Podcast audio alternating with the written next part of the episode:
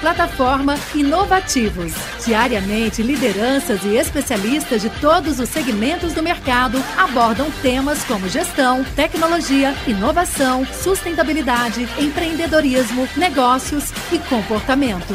Nossa proposta é compartilhar conhecimento com autoridade para você saber as novidades do mercado onde estiver seja por meio do nosso portal, revista digital, newsletter, vídeos, TV, podcast ou pelas nossas redes sociais.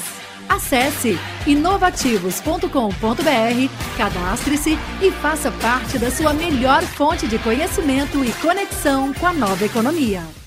Boa tarde a todos, sejam todos bem-vindos aqui ao nosso painel. Uh, nós temos um desafio muito bacana aqui.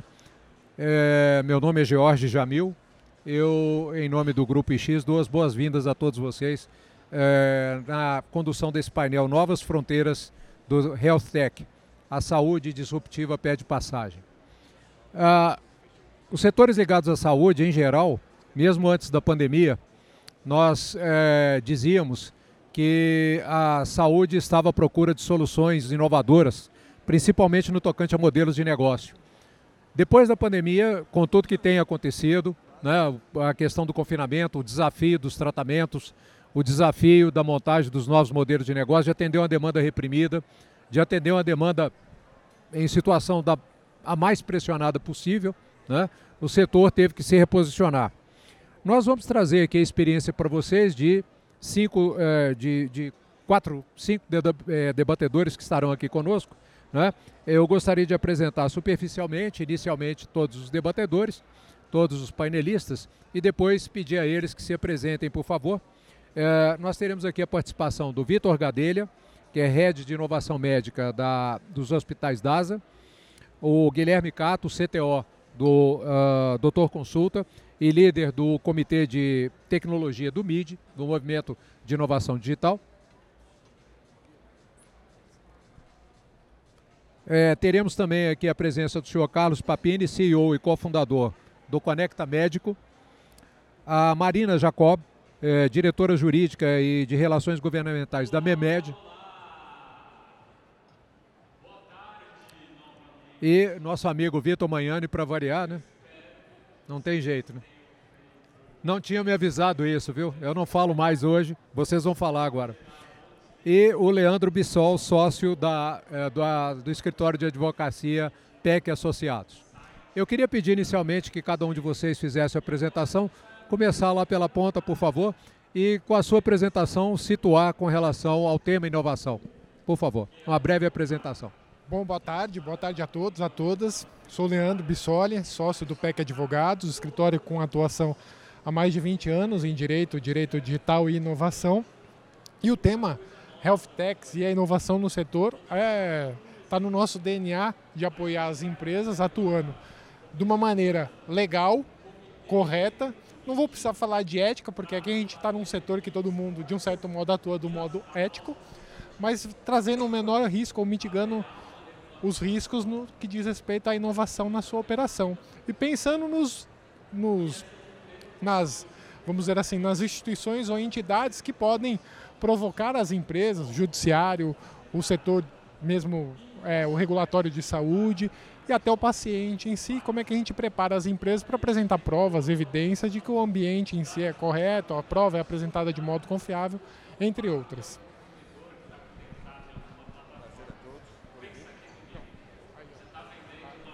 Alô, alô, prazer a todos, uma boa tarde. É um prazer estar aqui nesse painel com painelistas especiais e o Jamil. Mais uma vez no Innovation Experience. O evento está ficando maravilhoso. É, bom, meu nome é Guilherme Cato, sou CTO do, do Doutor Consulta. Doutor Consulta é uma health tech de acesso à saúde, a classe média, tá? A gente consegue oferecer ali consultas, exames, e, enfim, todo tipo de tratamento médico a um preço bem affordable, né? Bem acesso, bem de acesso para a nossa população e uma puta qualidade, tá? Um NPS alto, satisfação médica alta. A gente tem conseguido fazer isso com sucesso nos últimos 12 anos. Bom, falar de inovação e saúde é falar de, da história do Doutor Consulta. Né? Eu acho que a gente só consegue dar acesso porque estamos em cima de um uma plataforma tecnológica muito forte. A gente só consegue dar acesso porque tudo que a gente faz na companhia passa por tecnologia e por inovação. Eu acredito que a gente recebeu muito investimento aí, principalmente de 2019 para frente. Muitos players nasceram, muitos players que já existiam ganharam tração. Então tem muita coisa boa no mercado, a gente atingiu uma maturidade muito legal. Então, tá no momento de, o mercado está no momento de consolidação e de entender o que, que, essas tecnologias que nasceram nesses últimos anos têm para oferecer. Então o momento é muito bom tá, do Brasil, é, na, falando de health tech, de mercado de saúde com tecnologia. Eu estou muito animado aqui, então acho que um papo legal que a gente vai bater vai engrandecer o setor. Bom, boa tarde. Meu nome é Marina Jacob, eu sou diretora jurídica de assuntos corporativos lá da MEMED, cuido de Reogov Comunicação. A MEMED é uma plataforma de prescrição eletrônica. Eu acho que é provável que a gente tenha sido uma das primeiras health techs, porque a MEMED surgiu em 2012, ali de um, de um sonho dentro de um consultório médico de trazer mais eficiência, de trazer mais saúde a partir é, de um software que pudesse resolver o problema do médico ali na hora da prescrição eletrônica, trazendo mais inteligência, trazendo mais segurança e com o suporte de um banco clínico que é completamente é, integrado dentro da nossa plataforma que pode gerar, enfim, informações úteis para as consultas, é, informa para o médico com alertas de alergia, com alertas de interação medicamentosa, tudo isso em atual e constante evolução com todas as regras sanitárias. O medicamento saiu da lista da Anvisa, mudou de uma lista de um de um tipo de receita para outra, a Memed avisa é, quase instantaneamente ali para o médico, para não ter confusão no balcão da farmácia. Assim. E aí, e aí para mim, é uma delícia falar de saúde, não só dentro da perspectiva é, de regulação, mas porque a gente vê esse, esse mundo acontecer é, e o como isso gera benefícios imediatos, né? tanto para os pro, próprios médicos, quanto ali quando minha avó recebe uma receita da Memed e vem contar que conseguiu ali entender direitinho, que não perdeu a receita, conseguiu adquirir o medicamento de forma fácil, enfim. Quando a gente fala de saúde disruptiva, a gente fala de melhorar a vida das pessoas e a gente espera que todo mundo nos acompanhe dentro desse grande sonho.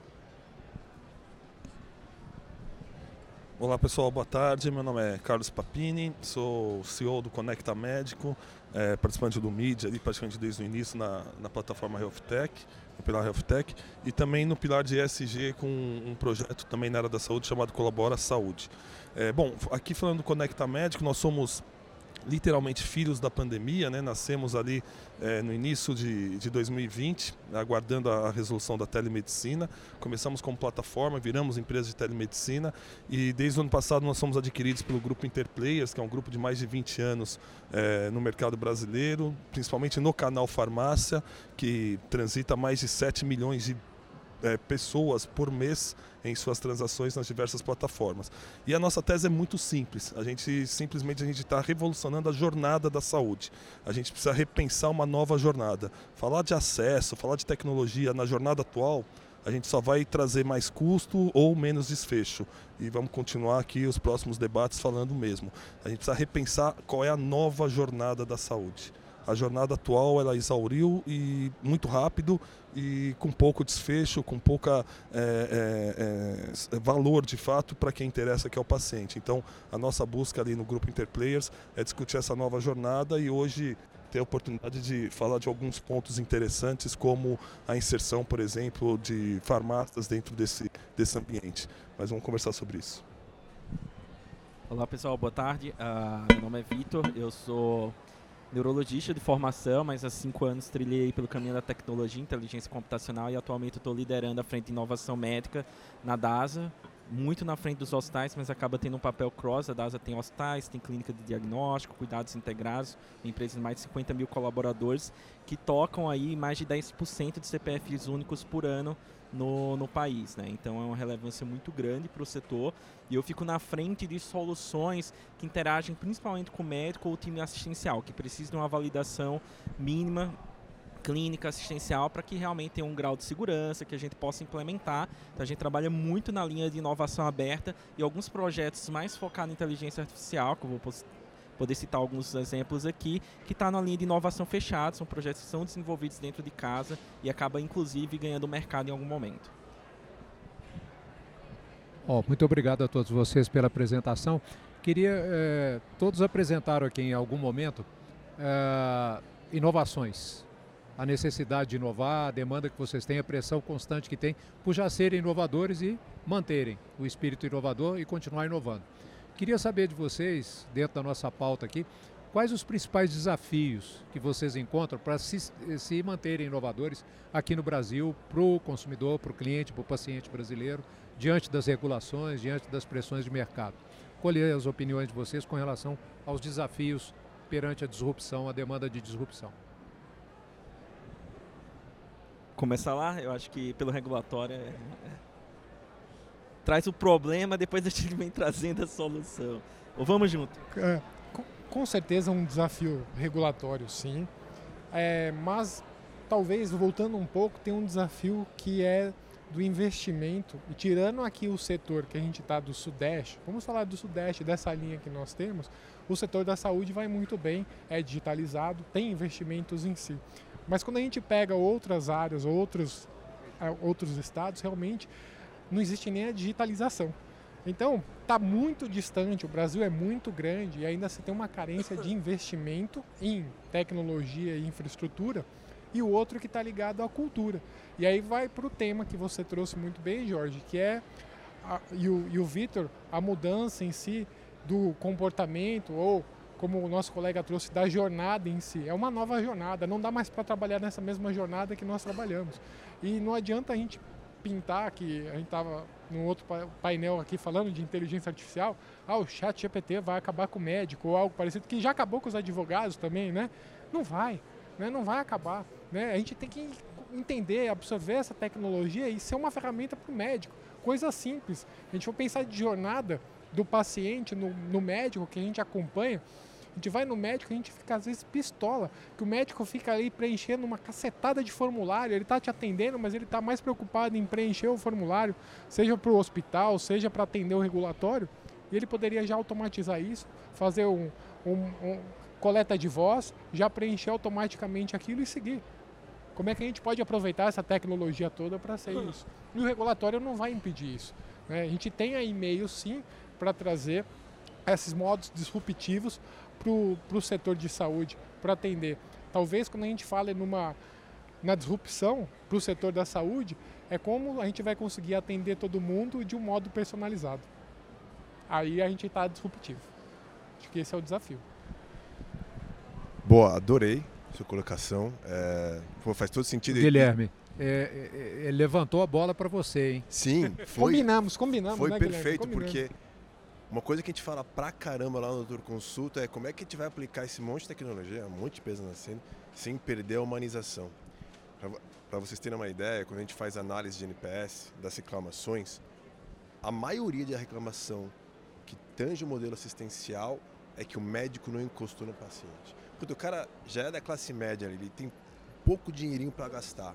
Né? Ele não quer, ele, ele tá na aflição, né? não quer depender do SUS. Ele gasta aquele pouco dinheiro, o médico nem olha na cara dele, não encosta, não exanima, não passa, não coloca o estetoscópio como faziam antigamente, lembra? Ah, enfim. É, se você colocar, por mais que tenha uma nova jornada, tecnologias, chat GPT para fazer costurar parte da jornada e ganhar eficiência, ganhar aceleração, enfim, uma série de coisas está vindo aí, mas se você perder a humanização, acho que junto você vai perder o paciente. Tá? Eu acho que esse é um ponto importantíssimo e é central na nossa discussão. Como é que a gente vai evoluir, colocar tecnologia, ser mais eficiente para dar mais acesso, para conseguir escalar sem perder a humanização. Então, o seu ponto é perfeito. E o outro ponto é a gente também não esquecer das outras regiões do Brasil que ainda estão pontuadas no papel. Né? Que é, enfim, o nosso colega acabou de falar. A gente não vai ficar aqui discutindo Open Health, é, RNDS, a gente vai ficar aqui discutindo é, como é que a gente vai integrar os dados, interoperabilidade, se a maior parte dos hospitais hoje do Brasil funcionam no, no, papel, enfim. Então, tem um movimento antes, eu acho. Acho que se a gente falar de Sudeste aqui, São Paulo e grandes capitais, está tá bem evoluída a coisa, como, como, foi, como foi, dito, foi dito também. Mas a gente tem que olhar para o resto do país. E tem uma outra coisa que eu acho que a gente tem que olhar. Agora, eu vou te falar bem, bem focado no Doutor Consulta. Tá? A gente nasceu em 2011 em 2011 não tinha muitos players tech de saúde.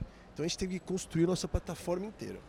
Hoje, não, não, sei se faz mais sentido eu construir minha plataforma inteira com esse monte de player.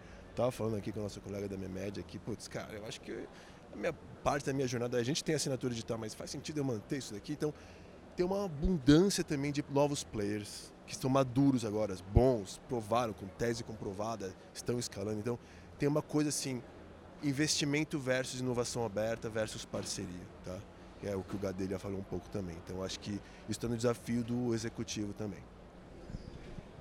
Tem um, um, um desafio, assim, para somar, porque, enfim, eu concordo com absolutamente tudo que disseram, mas tem um desafio ainda focado na tecnologia e, e, e, essa questão da gente, na verdade, ser uma experiência nova, que é a gente não digitalizar o que o papel já faz, assim. Acho que, por alguma razão, a, a, as pessoas entenderam é, que quando se fala em tecnologia em saúde, o que você vai fazer é pegar tudo que estava no papel, transformar para um software e continuar do mesmo jeito.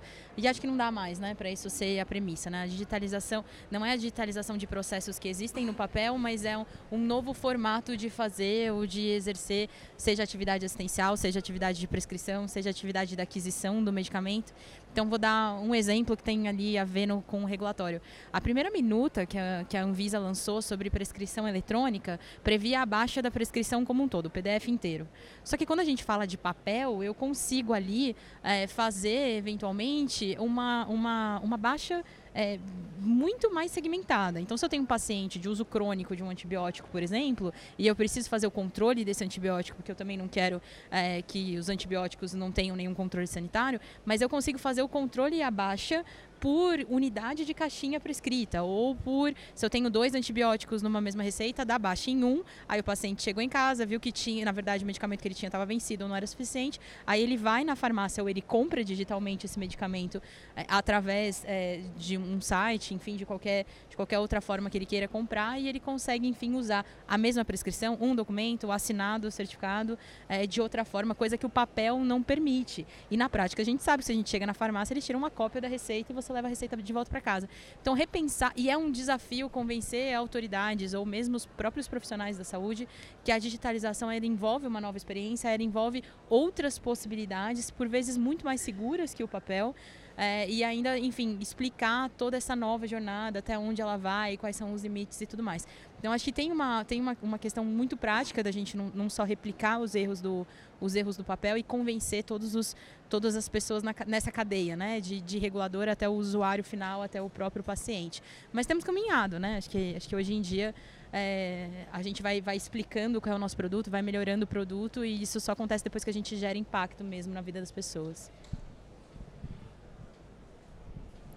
É, falar de. Acho que a gente tem que discutir primeiro as prioridades da saúde. Né? Quando nós olhamos para onde está indo o dinheiro da saúde é, historicamente no Brasil, ele tem 70% concentrado no média e alta complexidade, porta de hospital, é, procedimentos super caros, e aí a gente não encontra mais dinheiro para trazer as inovações muitas vezes e fica um rouba-monte enorme.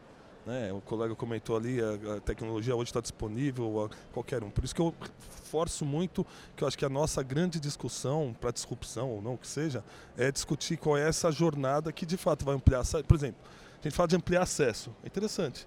É, você vai falar com o dono de plano de saúde, que são os pagadores, ou mesmo com o gestor do SUS, muitas vezes o que eles querem é bloquear acesso.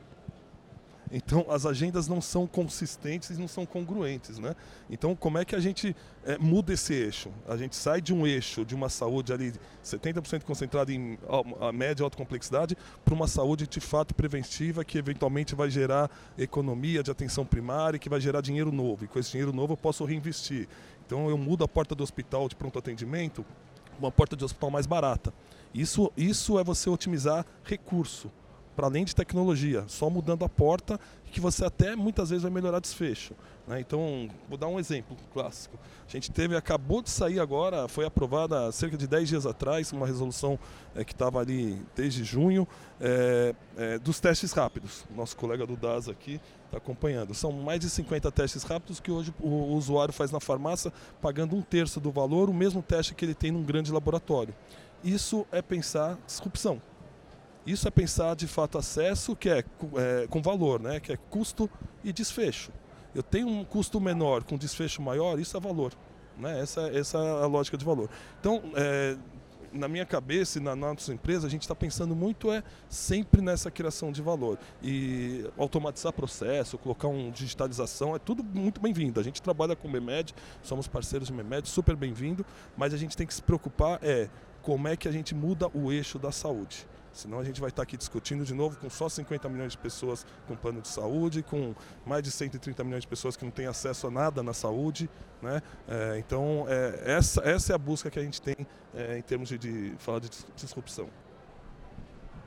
Muito bom. É, vou tentar trazer uma outra abordagem aqui para complementar. Eu concordo tudo que os colegas falaram, mas a gente tem um cenário atual de, primeiro, existe uma cultura para implementação de tecnologia e inovação que é um baita desafio. Então eu meio que vivo no, na interseção de vários pontos aí que vocês colocaram. Né, imaginando eu como agente de inovação dentro de uma grande empresa, tem que lidar com diretor de hospital, médicos, profissionais de saúde, com startups, com é, fornecedores. Então, como é que você faz para implantar essas tecnologias? E um ponto que eu queria colocar é mesmo as pessoas. Né? Então, os early adopters na saúde, para poder ter essa adesão da tecnologia, eles não são fáceis de encontrar e muitas vezes essa é a primeira barreira de morte de vários testes de solução. Eu posso até falar como criticar a própria classe médica, mas o médico não é uma pessoa fácil. Mas não é mesmo, tá? Ele é uma pessoa difícil de aderir a uma nova tecnologia e muito nosso trabalho é inclusive mapear e chamar de champions as pessoas que estão aptas a utilizar. Então a gente tem campeões mapeados nos 15 hospitais para saber, cara, quando eu vou entrar com alguma coisa nova, para que lado eu vou. Então este é um ponto muito importante que é a cultura, a implementação e o segundo, eu acho que investimento sempre é complexo, principalmente nesse momento agora que a gente está na saúde, é um momento desafiador e muitas das soluções têm que provar retorno do investimento para se manter, tanto para a operadora, que é a fonte pagadora. Isso não é fácil de fazer em saúde. Clinicamente, existem trials que demoram 3, 4 anos para uma medicação dizer que realmente fazer ela, que custa 10 vezes mais que a terapia atual, ela vai ter uma economia de saúde. Então é muito complexo, são é, é, um setor muito complicado e a gente lida com o desconhecimento, muitas vezes, das próprias pessoas, das startups, de entender um pouco o básico, que não é básico, de uma operação hospitalar ou em saúde. É muito complexo como as coisas funcionam, os contratos são complexos, então se o hospital tem 85% de ocupação, é, girar leito é bom, se o hospital tem menos de 85% de ocupação, girar leito rápido não é algo que traz um benefício para o hospital direto. Então são muitos pontos de detalhes que as pessoas não entendem e a gente acaba caindo muito no fake ROI, é o retorno de investimento fake.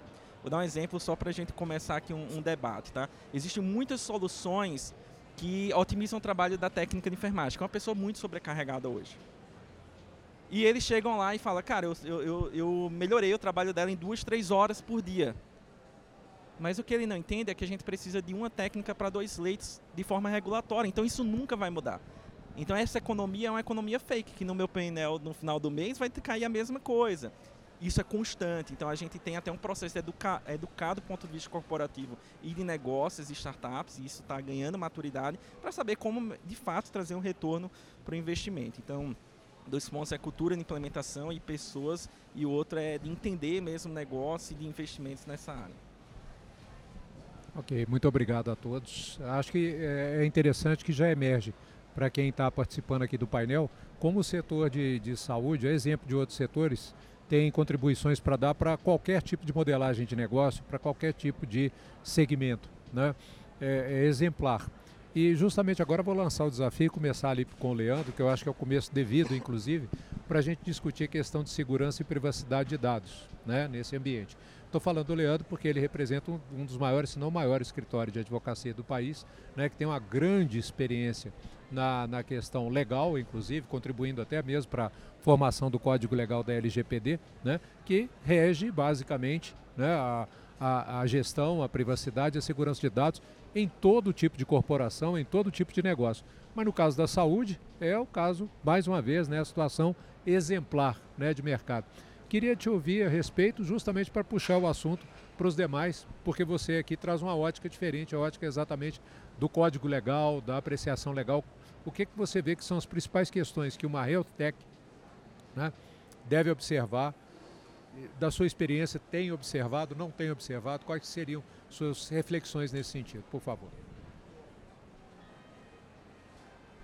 Bom, é, obrigado Jorge pela, pela introdução do tema do, do LGPD.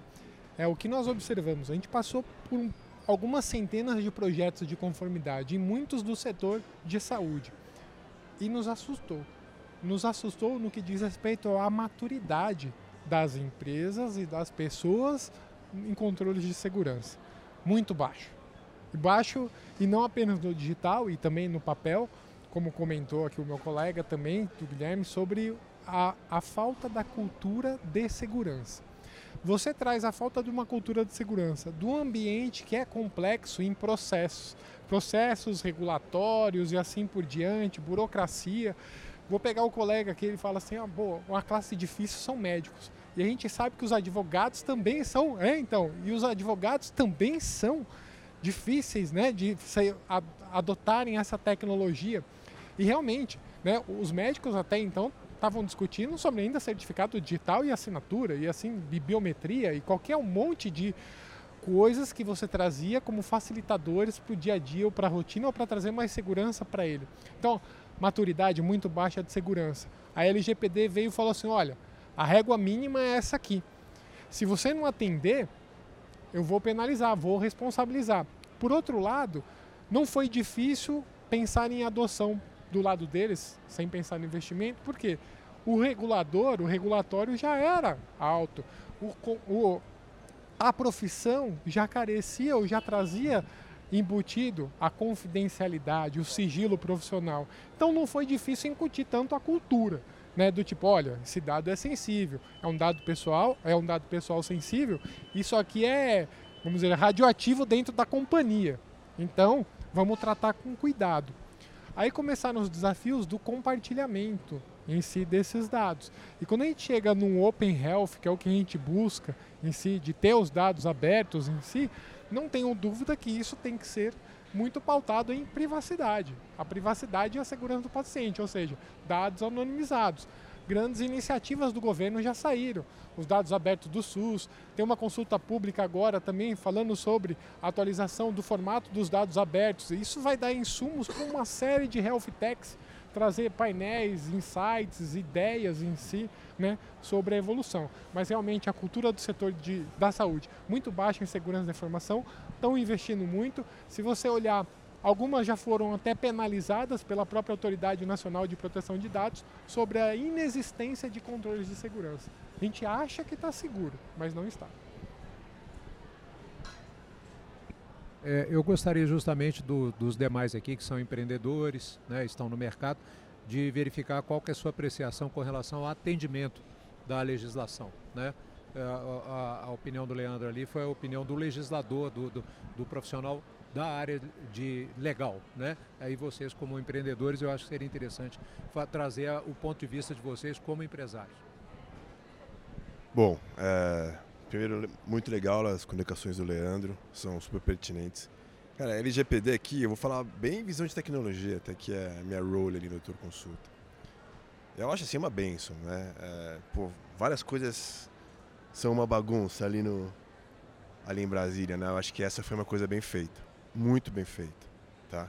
Mas que vai exigir maturidade e investimento que é lógico que é que o grau de maturidade é baixo, porque vai demorar.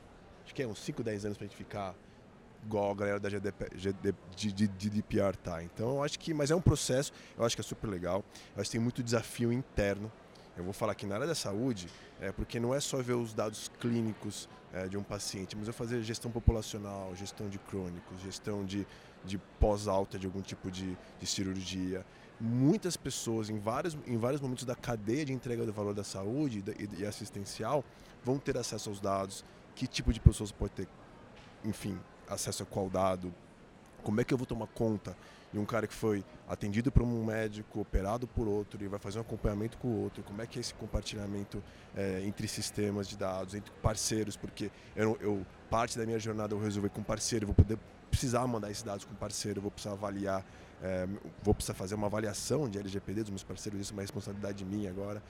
Então, essa é uma complexidade que eu acho que está é, baixa no, no, no, mercado ainda. Brasil, mas eu acho que em saúde muito, muito ainda, porque tem esse, esse, lado que tinha muita coisa feita no papel, e eu acho que a Marina aqui foi super feliz no que ela falou. Não adianta a gente pegar e digitalizar o que faz o papel e achar que resolveu, porque não resolveu, porque no fim é muita coisa, é o processo que vai ter que ser mudado para a gente ficar aderente, principalmente à, à legislação de, que, que tange a privacidade. Então, o que, que eu acho, tá? Que o setor, ele passou por uma primeira onda de amadurecimento, apanhamos alguma, várias empresas levaram tá, notificação e enfim foram até multadas e enfim num momento super delicado de, de, de pandemia que teve enfim, uma infinidade de grandes ataques hackers. Então acho que passou assim uma impressão de que a gente estava, sei lá, não estava fazendo nada, mas no fim as empresas estavam fazendo muito, mas patinando muito.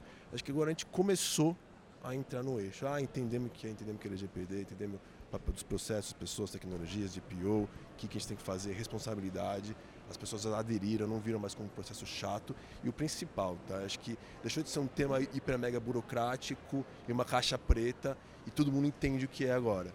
E qualquer nova iniciativa, pelo menos eu vejo na minha empresa, né, que eu trabalho, nas empresas que eu tenho contato, qualquer nova iniciativa que nasce, já nasce com esse, com esse conceito na pauta número um. Eu acho que esse é o primeiro grande é, benefício desse novo momento. Assim. Está antigo, o que foi feito, é, vai, vai levar um tempo para adaptar, mas o que é novo a gente já tem que fazer do jeito certo. Eu posso furar de novo, só, só trazendo um ponto, só pegando o gancho, tô furando, né? Questão de ordem, questão de ordem. A, a, advogado gosta de falar, não tem jeito. É. Mas, é, e aí, trazendo aqui o pessoal que está acompanhando e está tá nos escutando, e aí pegando o que o Guilherme trouxe também, porque aquela hora eu levantei a bola para ele, agora ele trouxe ela de volta. Mas a LGPD, e para as empresas que estão ligadas ao setor de tecnologia, ela é uma excelente oportunidade. Quando a gente pensa em, tipo assim, ela tem desafios? Tem, governança, cultura, tecnologia, mas ela é uma excelente oportunidade do quê? Tirar quem não deveria estar no mercado e está, e colocar boas práticas e padrões para todo mundo. E não pensem, ah, mas eu estou no setor de saúde, LGPD é um negócio complicado. Não, não é. Não é complicado. Se fizer o jogo, trabalhar direito as regras em si, você se destaca, você vai estar no mercado. Não é um impeditivo de negócio, muito pelo contrário, um dos princípios da LGPD é gerar inovação. Então é eu entender privacidade, entender segurança de dados para a inovação do setor de saúde. Fantástico. Então era esse o, o pela ordem. Não, eu vou, vou continuar dizer assim, que eu acho que, na verdade, a, a, cultura de privacidade de dados é um requisito de existência das empresas que estão aqui, né? E, e para a gente isso é muito sério e aí esse aumento de sarrafo fez com que várias das nossas empresas aqui representadas tivessem diferenciais competitivos no mercado. Então, hoje, quando a gente fala de privacidade, a gente não fala de um, de um custo de implementação, a gente fala de investimentos de implementação, porque se eu não tiver isso muito claro dentro do meu, do meu sistema de privacidade, dentro das políticas, então, se eu não tiver é, privacy by design, eu não tenho negócio. Assim. Então, é, é um sarrafo que precisou subir é, e ainda bem por isso, porque a gente lida de fato com dados pessoais sensíveis. Assim, precisa ficar muito claro o que, que eu faço com os dados desse, desse paciente. Mas a, na vida como ela é, no cotidiano, a gente tem visto que uma parte, aí a parte do empreendedor que leva a privacidade a sério, também é um pouquinho educacional. Então, por exemplo, é comum chegarem pedidos de exclusão de dados. Mas quando a gente está falando de saúde, a gente está falando de prontuário, a gente está falando de histórico médico. Eu não estou falando de uma conta numa rede social que eu posso excluir e nunca mais aparecer. É, e aí posso dar, posso dar um exemplo real e não memede. Quando eu cheguei para ter minha filha recentemente, primeira vez que eu estava no painel do MIDI, eu estava grávida e não sabia, descobri saindo do MIDI. Hoje ela tem um ano e, dois um ano e quatro meses. É, mas a primeira vez, quando eu cheguei, por exemplo, para ter minha neném, claramente foi, foi colhido sangue do cordão umbilical para fazer um teste de qual era é, teste do pezinho, enfim, tudo isso. Faz sentido eu mandar um e-mail para esse hospital e falar exclua todos os dados da minha filha? Ou será que aquelas informações de prontuário eletrônico são necessárias para se daqui a algum, algum tempo ela precisar desses exames, independente do resultado do teste do pezinho, de tipo sanguíneo e tudo mais? Será que esse conceito, e sei que a gente vai conversar sobre isso em algum momento é, do, do histórico de privacidade, falando sobre prontuário. Será que essas informações, por exemplo, da minha filha não precisam estar ali por um período para além de 20 anos, que eventualmente é a guarda do prontuário, do prontuário eletrônico de saúde. Então, assim, acho que é, é partindo como premissa que privacidade é algo a sério e é e é algo que a gente tem que partir dali. Eu acho que é muito importante esse papel educacional da gente contar para as pessoas que eu não sou uma rede social, eu sou uma empresa de saúde, seu, e tem coisa é, que não é a partir do consentimento, mas tem coisa que a base legal é outra. E a gente está numa cultura de privacidade no Brasil que as pessoas acham que tudo é consentimento, mas existem outras bases legais necessárias na LGPD é, e que a saúde eventualmente se apropria mal. Né? Talvez o sistema bancário já tenha aprendido a trabalhar isso de uma forma um pouquinho melhor, mas a gente aqui como saúde ainda, tá, ainda sente a necessidade de explicar para o paciente que eu consigo excluir tudo que você quiser da minha plataforma. Especificamente o PDF da sua, da sua prescrição eletrônica, eu tenho obrigação, guarda legal, é, de manter por um período mínimo, e aí o CFM e a NPD que briguem para definir qual é exatamente esse, esse período mínimo, porque se alguém me perguntar qual foi o remédio é, que ocasionou, ou qual foi o pedido de exame que você pediu daqui 5, 6, 7, 8, 9 anos, talvez eu tenha guarda legal de apresentar isso perante as autoridades. Isso não implica de forma alguma que eu vou compartilhar isso com outra pessoa, porque eu tenho outras regras para compartilhamento. Então é isso, assim, é um, é um grande oceano azul de oportunidade, é, tanto para fazer novos negócios como para ensinar as pessoas e falar sobre isso e como é que a gente, é, como é que a gente traduz isso tanto para médico quanto para paciente. Assim, é, eu acho que privacidade em saúde é uma das áreas mais divertidas de se trabalhar na prática, porque a gente escuta muito e na prática é totalmente diferente. Assim, é, na prática a gente ainda está caminhando para ensinar as pessoas o que de fato a gente está fazendo e gerar esse vínculo é, que na Memed, por exemplo, a gente fala muito que é um vínculo de confiança. Então, assim, é mais do que o meu problema não é a multa da NPD, meu problema é quando o meu médico deixa de confiar o que eu faço com os dados do paciente porque ele para de me usar. Então é, é um vínculo ainda muito maior que o regulatório de obrigação. Perfeito. Só fazer um, um parênteses aqui. O propósito do painel acho que fica totalmente atendido ao eh, permitir que eh, players da área de saúde, né, empresas, empreendedores, legisladores da área de saúde tragam suas experiências. Verifiquem só, por exemplo, né, prática de regulatório, uma lei é, que tem uma apreciação ética extremamente positiva da sociedade, a atitude, a postura profissional, a postura organizacional das empresas que estão aqui, dos profissionais que estão aqui, a questão de cadeia de valor agregado, a, a questão de proteção de dados e a questão de tecnologia. Tudo abordado até agora, ainda temos mais por vir. Por favor. Não, só corroborar a fala da, da Marina, muito boa é, essa questão do histórico né, da saúde é muito importante mesmo. Né? Então a questão não dá para ah, vou deletar simplesmente. Acho que esse ponto é, é interessante. Pegando a fala da Marina e projetando é, a questão da integração dos dados. Né? Fazer saúde não dá para ser é, segmentada e, e de, de forma estanque. A gente tem que, de fato, pensar isso numa integração, porque você consome saúde em, em, todos os lugares. A partir do momento que a gente consiga integrar esses dados, a gente terá uma riqueza melhor é, para poder ter as ações de saúde. Então, o colega falou lá da ponta do Open Health, ele é fundamental, né? A gente evoluir para esse cenário de uma forma é, regulamentada pelo governo. Não acredito em Open Health privado, ali cada um com seu né, tem que vir isso legislado pelo governo, é, mas eu acho que estou muito dentro da, da, da, fala da Marina. E só tomar cuidado com os tais analytics, né? Porque virou uma febre, o cara monta startup, que de onde você vem, você vai remunerar? Ah, uma parte minha é, é na, no analytics, na informação. Vai ver o cara, né, quer abrir todos os dados, não tem noção. Então, assim, é, analítica quem tem que fazer é o médico ali no olhar clínico. Eu acho que o, o DASA vem fazendo isso muito bem, tem experiências fantásticas de análise preditiva. É, então acho que é, olhar nesse aspecto e não só do aspecto comercial ali. Eu acho que o, o, o que a gente precisa entender é que assim, vou tentar fazer um gancho tá, dos modelos de saúde. A gente tem um modelo de saúde chamado subjetivo, a gente passou para um modelo chamado medicina baseada em evidências, que é o modelo em vigor atual, onde a gente considera o profissional de saúde, o prestador, o hospital, a clínica, e a evidência científica ficou muito em voga ali na Covid, que é o nível de evidência que eu tenho para fazer uma determinada intervenção no paciente. Um problema muito grande que a medicina baseada em evidências, ela tem como teto ali as meta-análises. Como é que ela funciona, tá? É um conjunto de estudos que eu separo 500 pacientes para dar farinha, que é o placebo, 500 pacientes para fazer uma medicação, por exemplo, aspirina, e eu tenho uma pergunta que é para saber se esse paciente não vai ter AVC novamente. E no final a gente tem uma análise estatística que culmina num P. É um númerozinho que a gente vê. E esse P ele nunca é zero. Por que ele nunca é zero? Porque fazer uma intervenção para um paciente nunca vai ser uma, uma verdade absoluta para esses 500 que receberam essa medicação. Então a gente vê que 350, 400 deu certo. E 150 deu certo com a farinha também. E excelente, isso colocou a medicina onde está hoje, atualmente. É excepcional, a gente evoluiu muito de 1980 até hoje. Só que a próxima etapa de modelo de saúde, que é a medicina personalizada, a base dela é o que a gente está falando aqui, que são dados.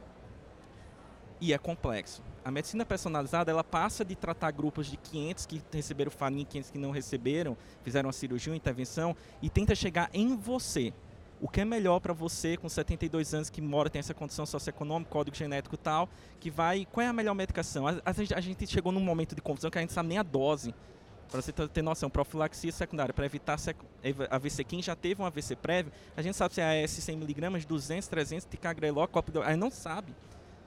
Por quê? Porque agora a gente precisa descer a um nível de indivíduo. E como é que faz isso? Isso tudo começou na genética. Então, eu pego dados genéticos, são dados semi-estruturados, são fáceis de treinar ali modelos preditivos, são os algoritmos de inteligência artificial, onde eles tentam pegar um banco de dados gigantesco, e o dado genético é super sensível, eu consigo chegar em você, porque é um dado único para cada pessoa, né? Uh, e aí você cria modelos preditivos para saber a chance de você ter Alzheimer, ter hipertensão, ter diabetes, baseado num conjunto de uma amostra populacional. Só que o passo que a gente começa a andar agora, e é por isso é tão importante isso, a gente tem alguns exemplos, a gente tem trabalhado também nisso, é o que a gente chama de gêmeos digitais e está muito ligado a você juntar, é um conceito da engenharia, você juntar de forma multimodal vários tipos de dados. Então eu pego genética, imagem, prontuário eletrônico, dados de laboratório e a partir desses dados eu tento predizer de uma forma mais precisa o que é melhor para você de fato. Né? Então você tem um determinado tipo de câncer de mama com um marcador genético X, um marcador oncogenético do câncer Y, qual é o melhor tratamento para você? A tamoxifeno, qual é a melhor medicação para você? Então, a gente precisa andar nesses modelos e é tão importante que os pacientes passem a confiar nisso, porque a gente precisa dos dados deles para a gente poder criar esses modelos.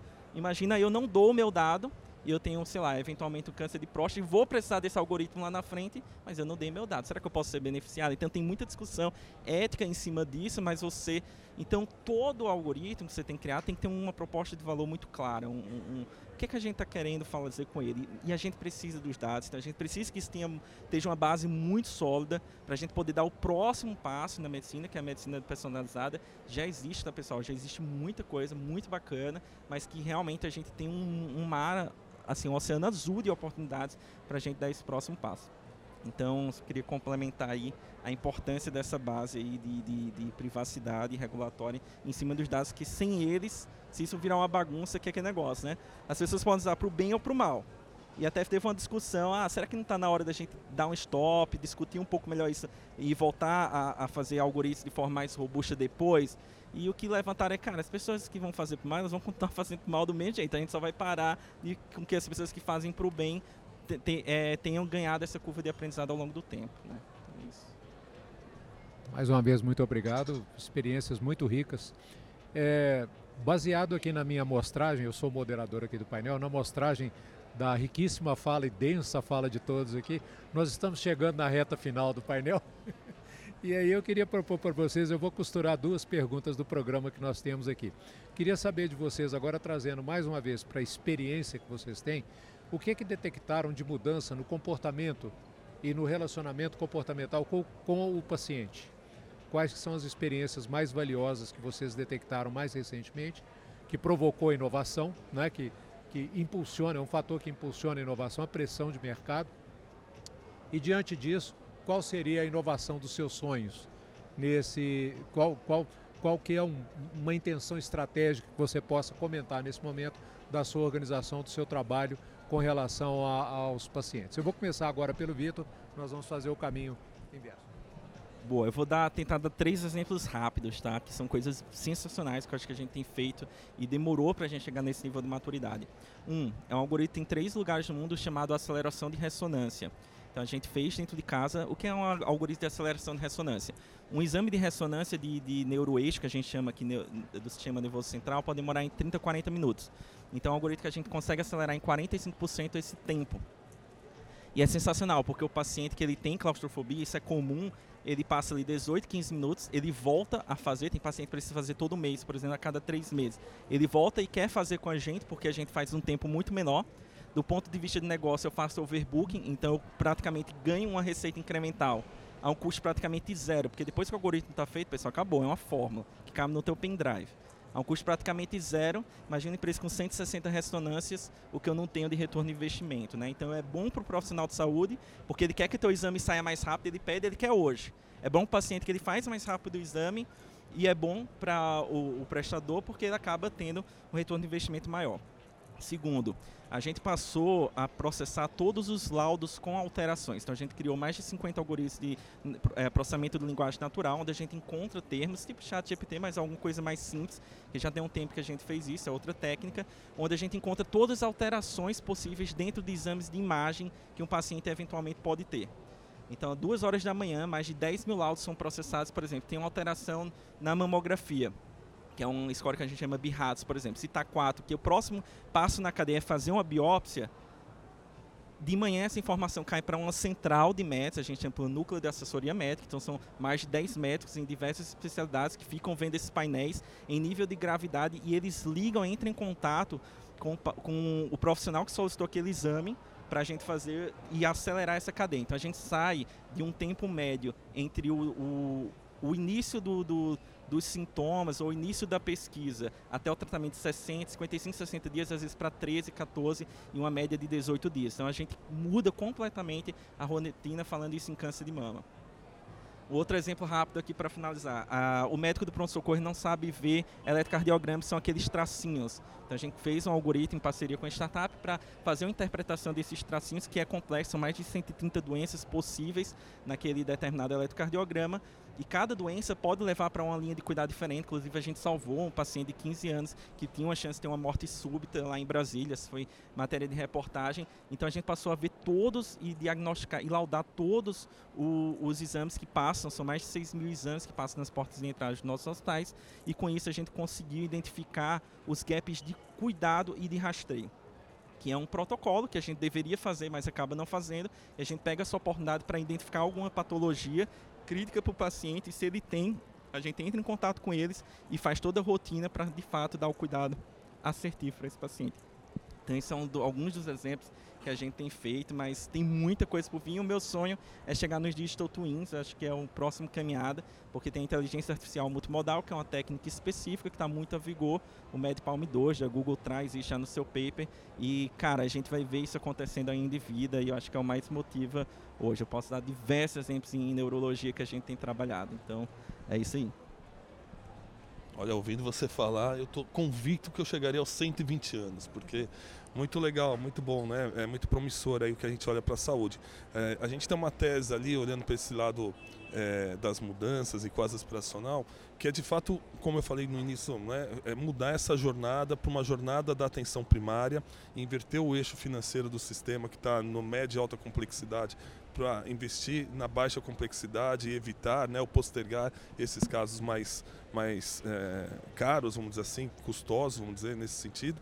E a tese nossa é uma coisa simples, né, a gente já está avançando muito rápido, que hoje no Brasil nós temos é, um paciente, né, um habitante para cada, desculpa, uma farmácia para cada 2.300 habitantes. E nós temos uma UBS para cada 13 mil habitantes. Existem 90 mil farmácias hoje no Brasil, 96 mil farmácias, nós temos 70 mil conectadas a nós, e dessas 70 mil nós já temos 20 mil farmácias fazendo o que a gente chama de farmácia clínica. Farmácia clínica, o farmacêutico ele faz toda uma parte de anamnese, toda a parte de, de screening ou até diagnóstico com os testes rápidos. Ele consegue acionar um médico à distância por meio de teleinterconsulta é, e com isso você consegue. A gente tem N casos já de desfecho em regiões carentes com ausência de unidades básicas de saúde, mas que tem uma farmácia. É, então, é, isso, isso na, minha, na nossa visão, é uma grande revolução que a gente vai gerar desfecho com uma melhor relação de custo é, e ao término né, a gente está criando valor dentro do, do sistema de saúde num olhar de atenção primária. Acho assim, a gente tem é, grandes sonhos, mas eu vou tentar contar um, um possível aqui, que até a gente estava conversando com o Vitor antes é, do painel, que tem uma coisa assim, a, a, gente gostaria muito que o médico, na sua plena autonomia, prescrevesse o que ele acha que é melhor, é, e não porque ele não conseguiu retirar um bloco de talionário azul e amarelo para fazer um tarja preta. Então, assim, acho que, acho que o grande, o, o grande próximo passo, né, é que a experiência digital ela seja completa, né, e independente do medicamento, independente da necessidade de rastreio. A gente tem receitas digitais hoje é, bastante difundidas, né, a Memed faz 4 milhões de prescrições mais ou menos por mês, mas essas receitas elas são receitas brancas, receitas de controlado, receitas simples. A gente tem um grande sonho aspiracional de conseguir é, emitir inclusive os talionários azuis e amarelas para conseguir fazer um rastreio melhor das prescrições de tarjado preto, né? Então a gente fala assim que, poxa, se tem um médico que atende em telemedicina, ele precisa mandar um motoboy ou precisa mandar uma receita por correio, é algo que, que, que dói no nosso coração, sabendo que a gente já tem tecnologia suficiente para conseguir fazer esses números é, que precisam vir né, de, de, uma vigilância sanitária ou do Sistema Nacional de Vigilância Sanitária e depois devolver para que você tenha um rastreio de fato desses produtos controlados. Então, assim, isso, isso é imediato. E aí a próxima ponta, que é, poxa, eu fiz uma telemedicina, por exemplo, com meu psiquiatra, ele tem ali um tarjado preto prescrito para um, uma pessoa, por exemplo, que sofre de convulsões. Próximo passo é ele conseguir receber o medicamento em casa. O sistema precisa fazer sentido. Né? Ele pode receber aquele medicamento com todo o controle necessário, com baixa automática na vigilância sanitária. Então, assim, esse, esse, esse ponta a ponta da emissão da prescrição do profissional da saúde para eventualmente ali o farmacêutico verificando todos os requisitos também de uma forma tecnológica, a vigilância sanitária recebendo essa, essa informação automática. Assim, parece tão simples para outras pessoas que já, que já trabalham em outros setores, por exemplo bancário que eu já citei, não é? Poxa, você tem ali uma integração de informação, é, é, é só esse, nesse específico ponto é só software, assim, é, é só tecnologia, mas não, mas tem tem várias vigilâncias sanitárias, você tem uma cadeia super super quebrada, você tem uma questão ali da, da, da entrega das farmácias, das, das grandes redes de farmácia, enfim, o, o, o nosso sonho é só né, é possibilitar uma experiência digital de saúde dentro de um contexto de telemedicina ou mesmo na presencial de uma forma mais completa e integrada. E a primeira pergunta pergunta que, que os pacientes querem, o que eles exigem é isso. Porque os pacientes eles ficam de uma forma positiva mal acostumados. Ah, pô, por que, que eu posso comprar um, um, um antibiótico, mas não posso comprar é, o remédio para minha mãe de uso controlado, de uso contínuo, tarja preta? E não é porque eu não quero dar, é porque a, a legislação ainda não deixou, porque a, na prática ainda não pôde. Então é isso, assim, é, é um pequeno sonho, mas, mas a gente chega lá. Marina, posso só fazer 30 segundos? Adoro essa sua tese, porque o digital dá muito mais controle e rastreabilidade do que o modelo atual que tem que fazer carbonado, etc. Então não faz menor sentido realmente a gente não ter ainda os controlados também é, né, é, liberados para prescrição digital.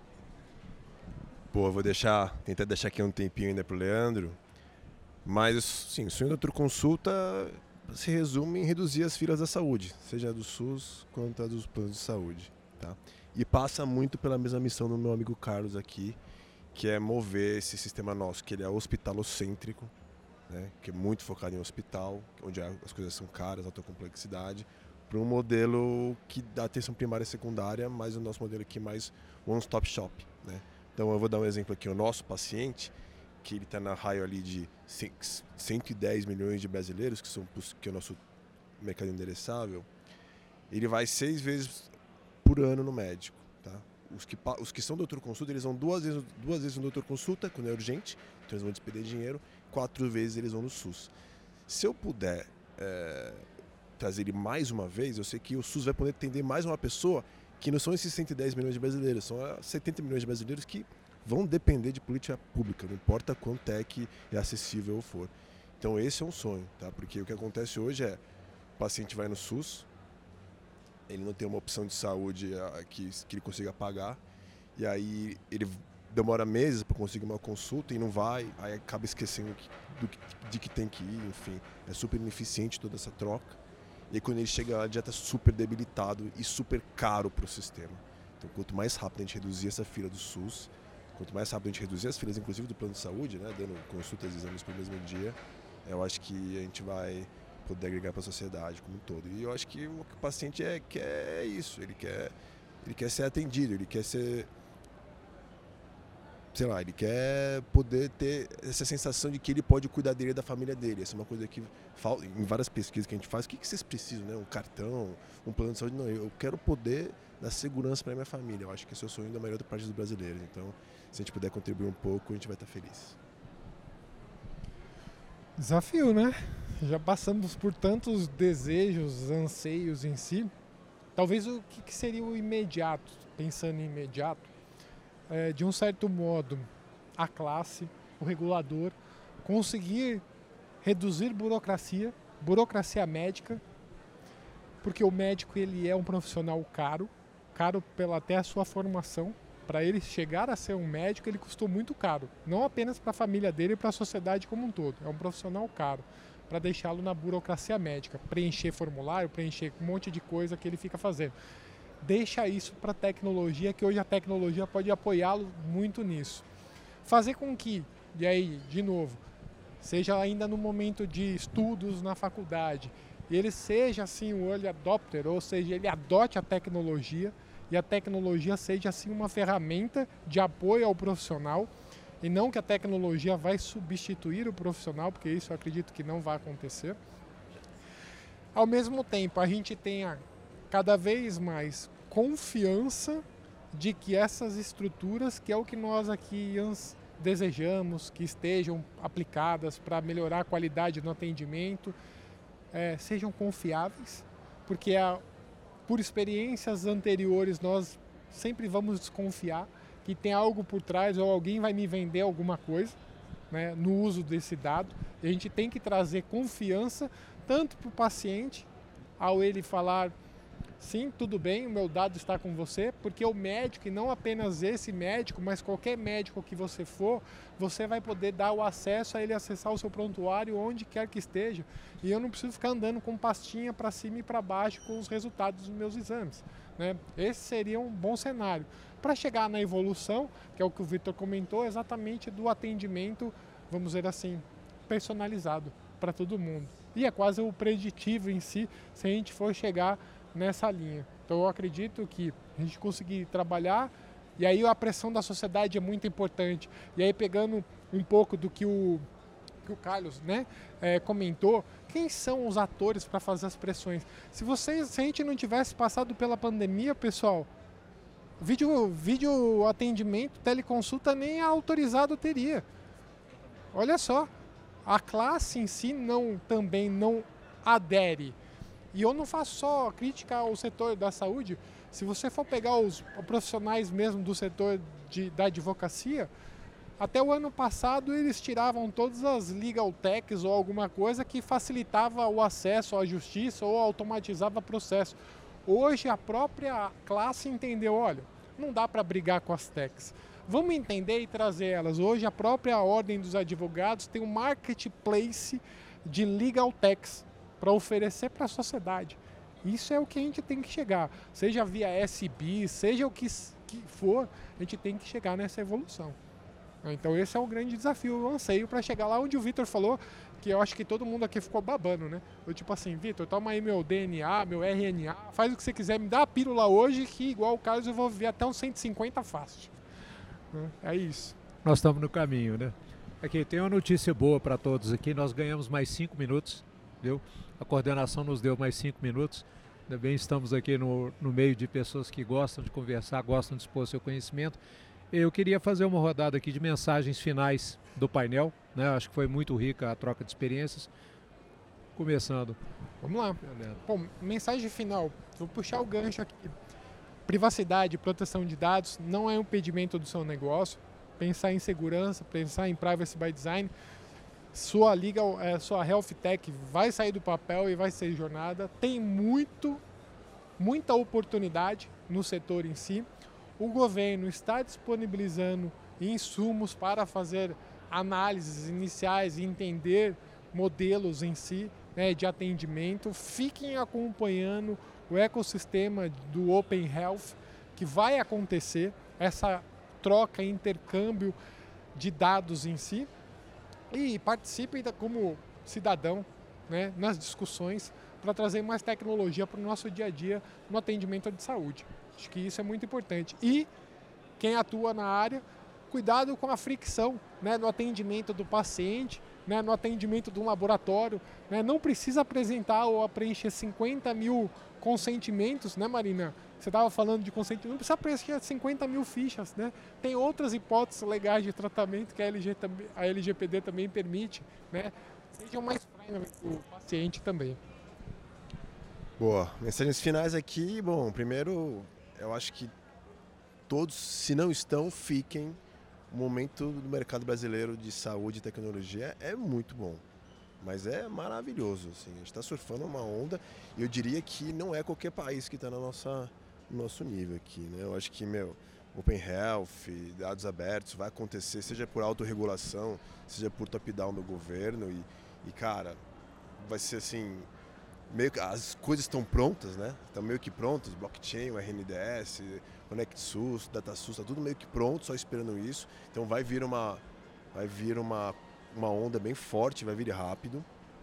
Eu acho que para quem está na área, é, e a, nós aqui, né, que estamos, sim, nas associações, falando com os players, tem muito player maduro, tá? Então vale a pena é, olhar para fora, inovação aberta e parceria.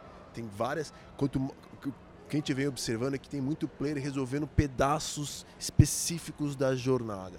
E isso é um tiro de canhão para quem está com tá short investimento, teu dinheiro está caro, é, assim, Selic, o private equity saindo dos investimentos, então, então você pegar e tentar resolver tudo vai ser um grande erro. Então, fiquem atentos, tá? Então, o mercado recebeu muito, muita grana. Começou a cair agora os investimentos na área de health, na, na área de health tech, mas ainda tem muita coisa é, boa se consolidando principalmente, tá? E nunca esqueça da humanização, tá? A gente faz muita pesquisa com o paciente, principalmente com os 160 milhões de pacientes que não têm plano de saúde. Eles exigem muita humanização, isso não vai acabar, por mais que você coloque qualquer tipo de tecnologia. Acho que como palavra final, é, é, e, e, eu gostei muito da fala do Cato, assim, que é, que é esse momento a gente passou. E eu tava. Confesso que eu tava com medo das regulações temporárias da Anvisa caírem todas num sentido muito negativo, né? E tava com receio das, das, das das pressões dessa onda contra o telemed e tudo mais, porque se a gente tivesse se falando há cinco meses atrás, ou há seis meses atrás, talvez um, um ano atrás, é, parecia que o boom da saúde digital foi por conta da pandemia e acabou. Assim, não, acabou. Agora as pessoas não querem mais telemed, as pessoas não querem mais receita digital. É, e aí acho que agora, esse ano, a gente já sabe que não acabou. Pelo contrário, acho que as pessoas se convenceram é, de que tecnologia e saúde é algo para consulta presencial, é algo que, na verdade, ele melhora o atendimento e o contato humano. Se eu, se eu facilito a vida do médico ali enquanto plataforma de software, não quer dizer que o médico vai atender mais gente, vai correr mais. Não, quer, quer dizer que o tempo que ele tem para consulta, ele vai tocar no paciente, ele vai ouvir o paciente, a gente vai é, melhorar a prática clínica. Assim. E acho que se a gente tem isso como premissa, a gente tem um propósito muito grande para a inovação. Né? A gente tem um propósito é, de, de, disrupção na saúde que vai muito além de encher o bolso do dinheiro do investidor. É, pode ser que isso faça parte, mas a gente tem aí um propósito muito maior, que é de fato revolucionar o sistema, pensando em saúde e pensando no paciente como centro de todas as nossas soluções, assim, né? E aí isso vem com tudo junto, vem com colaboração com outras empresas, em colaboração com o governo, e é isso, né? Que a gente que a gente chegue daí adiante rapidinho aqui. É, só reforçar, né? A visão é o sistema de saúde atual exauriu, o plano de saúde está quebrado, o SUS não dá conta, tem 130, 160 milhões de pessoas que não conseguem nem acessar o SUS e não tem plano de saúde. Problema simples. Problema simples, né? E, e a gente precisa discutir todo esse tema. Se a gente discutir esse tema com a jornada antiga, a gente só vai aumentar o problema e só vai gastar mais dinheiro e não vai gerar desfecho. A gente tem que mudar o eixo da jornada e mudar o eixo fluxo do dinheiro. Então, assim, para quem vai empreender, para quem está empreendendo, o convite que eu faço é esse. Vamos pensar juntos como mudar o eixo dessa jornada da saúde e, e conseguir com isso é, dar mais acesso com desfecho e, e sustentabilidade. Né? Rapidamente, eu acho que é, é isso. São problemas muito complexos e a gente precisa de soluções extremamente uh, inteligentes para solucionar esse, esse, esses pontos da cadeia. O brasileiro é muito criativo e para quem vai entrar nisso, é um apelo, inclusive, que eu faço, desçam em profundidade nos problemas que existem nas portas das hospitais, das clínicas de diagnóstico, porque hoje tá, muita solução é, é, é, muito voltada ainda algumas coisas para telemédia, algumas coisas para gestão de saúde populacional, você vai nos eventos e eu estou ávido por soluções que cara, tá caindo 50 milhões ali por mês por causa de uma coisa simples. Né? Tem, então, assim, Quem for entrar nisso, faça uma pesquisa de fato, entre nos hospitais. Então a gente precisa entrar num segundo degrau de soluções que a gente não tem no Brasil, tá? São soluções que estão em pontos específicos da jornada, que ainda bem dentro mesmo de hospitais que a gente não tem nem para quem impedir. É impressionante assim o, o tamanho da oportunidade. Bom, a todos vocês, muito obrigado. Uma salva de palmas para os painelistas. Muito obrigado pela contribuição. Plataforma Inovativos. Diariamente, lideranças e especialistas de todos os segmentos do mercado abordam temas como gestão, tecnologia, inovação, sustentabilidade, empreendedorismo, negócios e comportamento.